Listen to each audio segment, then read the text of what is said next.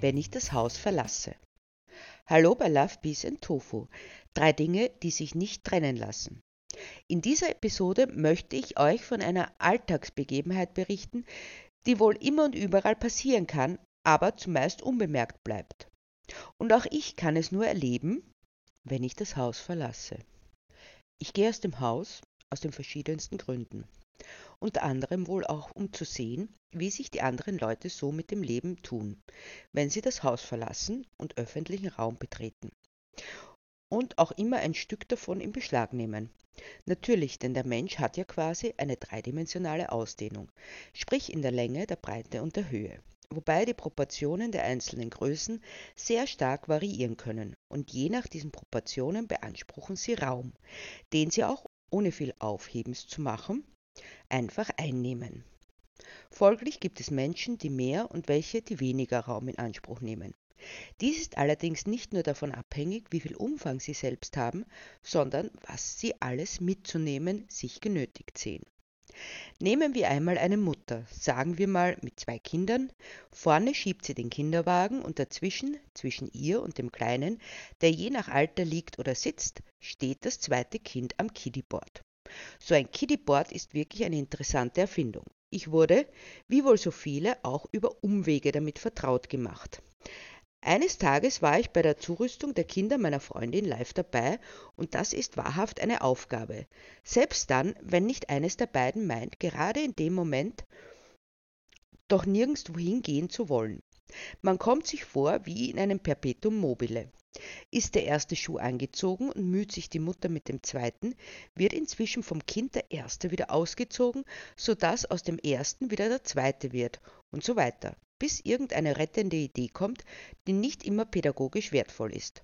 Was, du lässt dein Kind naschen? brennt mir die Frage auf der Zunge, die Frage, die alles zum Erlahmen bringt und jede halbwegs gebildete Mutter frösteln lässt, als würde sie die Absünde erneut begehen. Ja, verdammt, schau nicht so, sagt sie, wenig pädagogisch einfühlsam der guten Freundin gegenüber. Sie bekommt jetzt den Schlecker, sonst ist es dunkel draußen, bevor wir aus dem Haus kommen. Und ja, es ist Erpressung. Aber wenn du eine bessere Idee hast, dort oben in den wolkigen Sphären einer aufgeklärten modernen Erziehungstheorie, dann schreib mir eine Karte. Ich wollte schon Stift und Zettel holen, als mir auffiel, nein, ich hatte keine bessere Idee. Aber das braucht halt alles seine Zeit, und jetzt wollten wir los. Der Kleine sitzt also reisefertig im Kinderwagen. Die Große steht daneben, für mindestens zwei Minuten bereits anstandslos die Schuhe anbehaltend. Ich muss insgeheim eingestehen, pädagogisch nicht sehr wertvoll, aber durchaus effizient. Die mit dem Lolli das Maulstopfnummer. Eigentlich denke ich, so, wir haben alles und sind fertig, als meine Freundin plötzlich das mit dem Kiddieboard sagt. Und in meinem Kopf entstehen die wildesten Bilder, wie so oft, wenn man von nichts eine Ahnung hat. Dennoch ist wohl kaum jemand davor gefeit, Parallelen zu Dingen zu ziehen, die man kennt. Also, mir fallen in Zusammenhang mit Board nur Snowboard, Skateboard und Waveboard ein, so auf die Schnelle, zwischen zwei Kindern, von denen das eine inzwischen den Lolli verdrückt hat und lauthals fordert, dass nun endlich gegangen werde, denn sie warte schon so lange. Der Kleine hat sich mittlerweile bemüßigt gefühlt, seinen Schnuller auszuspucken und schreit nun aus Leibeskräften. Also hebe ich ihn auf, während ich denke, Snowboard ist ein Schneebrett, ein Skateboard ist ein Rollbrett und ein Waveboard ist ein Wellenbrett. Und in meinem Geist sehe ich ein Kind mit Rollen am Bauch. Hoffentlich, denn über den Asphalt tut das sonst nicht gut, eben ein Kiddieboard. Dann kommt sie an und montiert ein kleines Brett am Kinderwagen, aber auch mit Rollen drunter. Da gibt es mittlerweile schon viel coolere, sagt sie mit tiefem Bedauern in der Stimme. Solche, auf denen die Kinder auch sitzen können. Das Stehen ist ja doch ziemlich beschwerlich. Aha, sage ich bloß. Und das machst du dran, dass das arme Kind nicht gehen muss? Aber nein, natürlich nicht. Weißt du, meine Kleine, die geht ja so gerne. Stundenlang am liebsten. Aber wie halt Kinder nun mal so sind, sie übernimmt sich dann und schafft den Weg nicht mehr zurück. Dann kann sie sich zumindest auf das Kiddieboard stellen, bevor sie vor Erschöpfung zusammenbricht.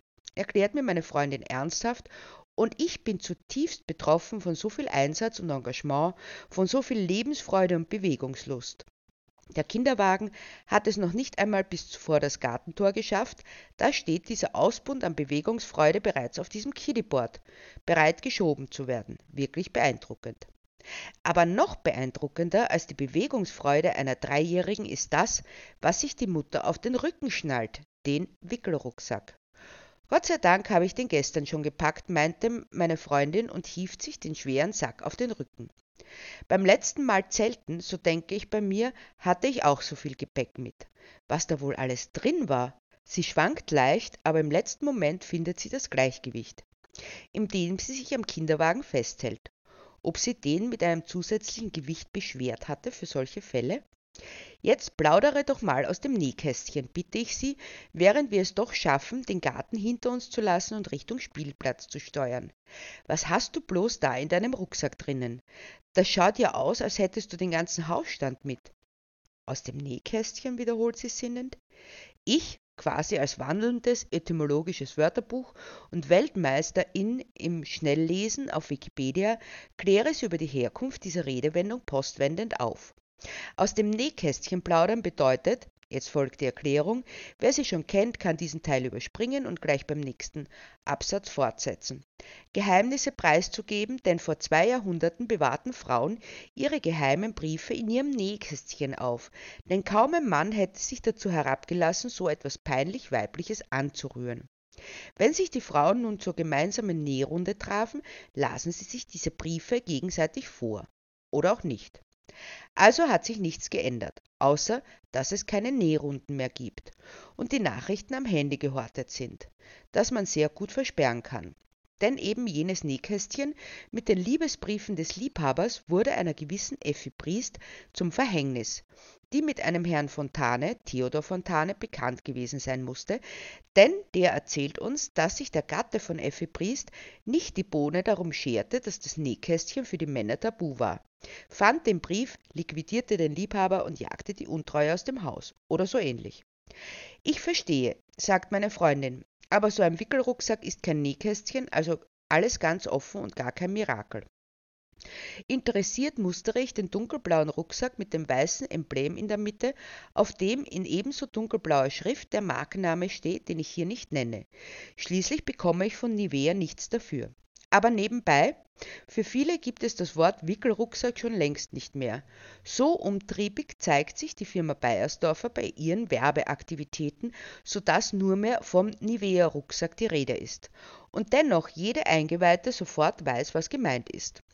Eine eingeschworene Gemeinschaft, ein exklusiver geheimer Zirkel. So wie niemand auf die Idee käme, Klebestreifen zu sagen, sondern nur Tixo. Oder kaum jemand Kleber statt Uhu. So war der Wickelrucksack von heute einfach ein Nivea-Rucksack. Sieht man einander von weitem, dreht man sich einfach nur die Rücken zu und weiß, man spielt in derselben Liga. Dementsprechend exquisit muss auch das Innenleben des Rucksacks sein, stelle ich mir vor nichts als Markenutensilien. Da drinnen ist vor allem einmal die Wickelunterlage. Dann ein wenig was zu trinken für die Kinder. Nun weiß ich ja im Vorhinein nicht, ob sie lieber Saft oder Wasser möchten. Deshalb habe ich beides mit.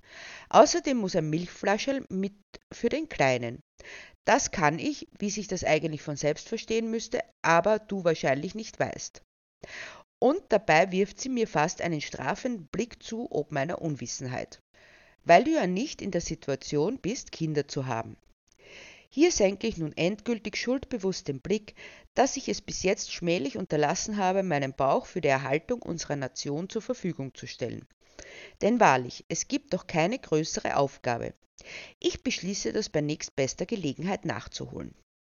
Nachdem sie sich lange genug an meiner Zerknirschung geweidet hat, fährt sie fort.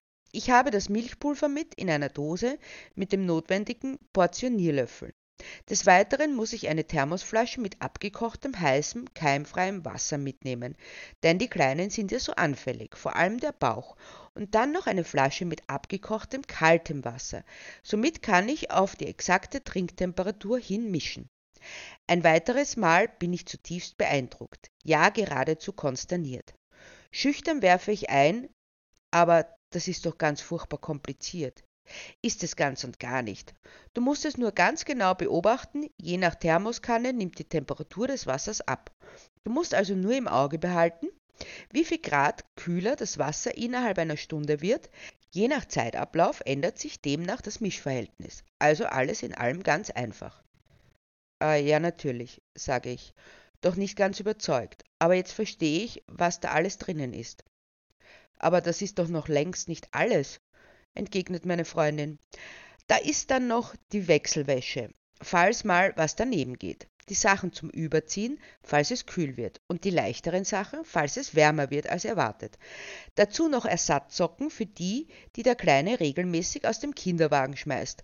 Und der Regenüberzug und der Sonnenschirm. Weiters Feuchttücher und Windeln, Cremen für die Popo und das Gesicht, letztere einmal für Sonne, einmal für Wind und in zweifacher Ausführung altersgerecht. Und wenn du mir jetzt noch erzählst, du hast die Kaffeejause auch noch eingepackt, bin ich wirklich beeindruckt, sage ich lachend, weil ich nie erwartet habe, dass dem so ist. Aber dem ist so. Nach gefühlten zwei Stunden Vorbereitungszeit können wir also endlich aufbrechen und kommen auch wohlbehalten am Spielplatz an. Später, sehr viel später. Es ist ein durchaus unterhaltsamer Spaziergang. Jetzt weiß ich auch endlich, warum du so eine knackige Figur hast, sage ich, während ich mich ungefähr zum hundertsten Mal bücke, um einen Socken, einen Schnuller oder sonstiges vom Boden aufzuheben. Dabei habe ich noch nicht einmal den halben Hausrat am Rücken mitzunehmen. Da solltest du mal meine Nachbarin sehen, sagt sie, und der Neid in ihrer Stimme ist ein unverhohlener. Die hat nicht nur drei Kinder, davon ein Zwillingspaar, die ungefähr so alt sind wie mein Kleiner, sondern auch noch zwei Hunde. Drei Kinder und zwei Hunde, denke ich, und sofort entsteht ein Bild in meinem Kopf. Der Doppelkinderwagen, ein Kind am Kiddyboard, nachdem es innerhalb von einer Minute stundenlang gegangen ist, und links und rechts die beiden Goldies. Ja, in meinem Bild sind es Golden Red River. Alles so vorurteilsbeladen, aber sie sind nun mal als die idealen Familienhunde verschrien. Von durchschnittlicher Größe und freundlichem Gemüt. Auf jeden Fall sind es Fressmaschinen und säubern gewissenhaft den Weg von sämtlichen Essensresten, die so aus dem Kinderwagen oder vom Kiddyboard purzeln. Sie sind keine guten Familienhunde, weil sie es a priori sind, sondern weil sie ständig gefüttert werden. Das macht sie behäbig und apathisch. So schnell wird aus einem quietschfidelen Hund ein übergewichtiger Köter, der nur deshalb nicht schnappt, weil er zu faul dazu ist. Aber es findet sich doch alles. Oder vielleicht sind es auch zwei kleine Keifer, die das Kind am Kiddyboard alle zehn Meter in den Fuß kneifen, so dass es vielleicht doch noch fünf Schritte zu Fuß geht. Aber ich sehe ein, man darf die Kinder nicht überfordern. Schließlich sind ihre Beine und Füße noch ganz frisch. Wenn man die jetzt zu oft benutzt, werden sie zum Schluss schon vor der Zeit abgenutzt und neue gibt's keine. Die Kinder müssen sowieso immer so lange Wege zurücklegen, schon beim Aufstehen, vom Bett ins Esszimmer und dann noch ins Bad. Dann noch bis zum Auto und vom Auto bis in den Kindergarten. Wehe, wenn kein Parkplatz vor der Türe frei ist. Dann werden es zur Not noch zehn oder zwanzig Schritte mehr. Erwachsenenschritte natürlich. Für Kinder sind das dann ja noch viel mehr, so 20 bis 40. Und dann geht das im Kindergarten erst recht weiter mit dem Spielen. Dennoch kann sie niemand abhalten zu laufen, auch wenn das Bestmögliche getan wird, sie zu sitzenden Tätigkeiten zu bewegen, denn schließlich sollen sie ja aufs Leben vorbereitet werden. Deshalb wurde das Kittyboard erfunden. Ob die Mütter den Kinderwagen wohl mitnehmen, wenn sie die Kinder in den Kindergarten bringen, nur damit sie das Kittyboard daran befestigen können, um den armen kleinen geschundenen Kinderfüßchen den langen Weg vom Auto bis zum Kindergarten zu ersparen? Verantwortungsvolle Mütter tun das ganz bestimmt. Wir kommen also am Spielplatz an. Eigentlich erwarte ich, dass sich die große Tochter meiner Freundin sofort ins Geschehen wirft, denn es sind bereits zehn Kinder am Spielplatz, sodass reiche Auswahl an Mitspielgelegenheiten besteht. Doch diese hüpft vom Kiddyboard und setzt sich auf die nächstbeste Bank. Schätzchen, Mama würde sich lieber auf die Bank dort drüben setzen, weil da ein Tisch dabei ist, und dann könnten deine Mama und ihre Freundin sich in Ruhe unterhalten und jausnen, während du schön spielen gehst. Wäre das für dich in Ordnung? fragt meine Freundin ihre Tochter. Ich reibe mir die Augen, weil ich denke, schlecht gehört zu haben. Aber es ist wirklich wahr. Obwohl mir natürlich der kooperative Stil auffällt, nur die Tochter berührt er nicht im geringsten. Nein, ist ihre wenig kooperative und zugleich knappe, prägnante Antwort. Will nicht. Saft. Jetzt wandert mein Blick zwischen meiner Freundin und ihrer Tochter hin und her. Ich spüre ein Knistern, das in der Luft liegt und erwarte ein Feuer. Wie wird sie reagieren? Kann sie das einfach so hinnehmen oder macht sie das, was sie eigentlich will? Da bemerke ich, dass nicht nur ich die Szene beobachte und auf ihren Ausgang so gespannt bin, wie ich es zuletzt bei Miss Marples Enthüllungen am Ende von Tod im Pfarrhaus war. Nein, sämtliche Mütter, die sich bereits vor uns auf dem Spielplatz eingefunden haben, sind ebenso ergriffen wie ich. Vielleicht sollte ich Agatha Christie promoten, dann würden sie es gleich viel weniger spannend finden, was hier abläuft. Würde sie nachgeben, sich auf die Bank setzen, die ihre Tochter präferiert und damit zugeben, dass sie sich ihrem Diktat unterwirft? Oder würde sie sich auf die von ihr präferierte Bank setzen, trotz des Widerspruchs? Meine Freundin überlegt fieberhaft, wohl auch deshalb, weil sie abzuschätzen weiß, wie ihre Tochter in solchen Fällen der gegenseitigen Machtdemonstration und dem Zuwiderhandeln ihres Willens zu reagieren pflegt. Das Knistern wird zu einem Brand. Die Tochter fixiert die Mutter herausfordernd, und die Mutter, die steht auch so gar nicht unter sozialem Druck. Niemand sagt ein Wort, doch die Erwartungshaltung steht mit durchsichtigen Lettern in der Luft geschrieben. Setz dich durch, denn sonst wird sie dir für den Rest deines Lebens auf der Nase herumtanzen. Schreiben die einen, während die anderen schreiben würden, ach, tu ihr doch den Gefallen. Du bist weise und abgeklärt und weißt, dass es keine Rolle spielt, ob ihr nun da oder dort sitzt. Vielleicht überschlägt sie auch in aller Eile all die tollen Erziehungsratgeber, die sie während der letzten Jahre regelrecht verschlungen hatte. Doch diese sind sich ebenso wenig einig wie die anderen Mütter hier im Spielplatz. Meine Freundin tut letztendlich Folgendes. Sie stellt den gewaltigen Wickelrucksack ab, kramt eine Weile darin herum um dann eine Flasche mit Saft zutage zu fördern.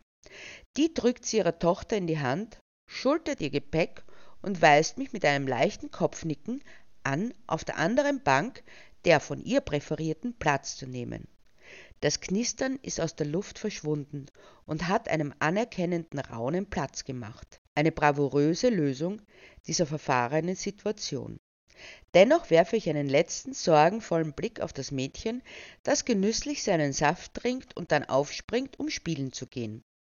Die leere Flasche mit aller Selbstverständlichkeit fallen lassend. Nein, sie tut es nicht unabsichtlich oder gedankenverloren oder weil sie schon näher beim Spiel als beim Trinken ist.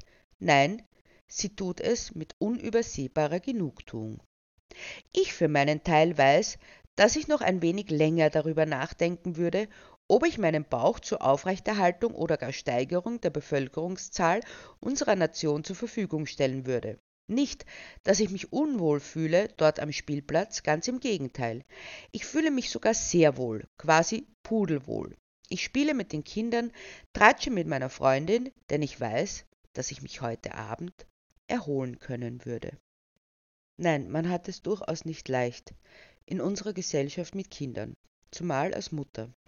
Trotz aller Beteuerungen ist es doch immer noch so, dass Mütter die sind, die für alles verantwortlich und damit auch an allem schuld sind. Ganz gleich, was passiert.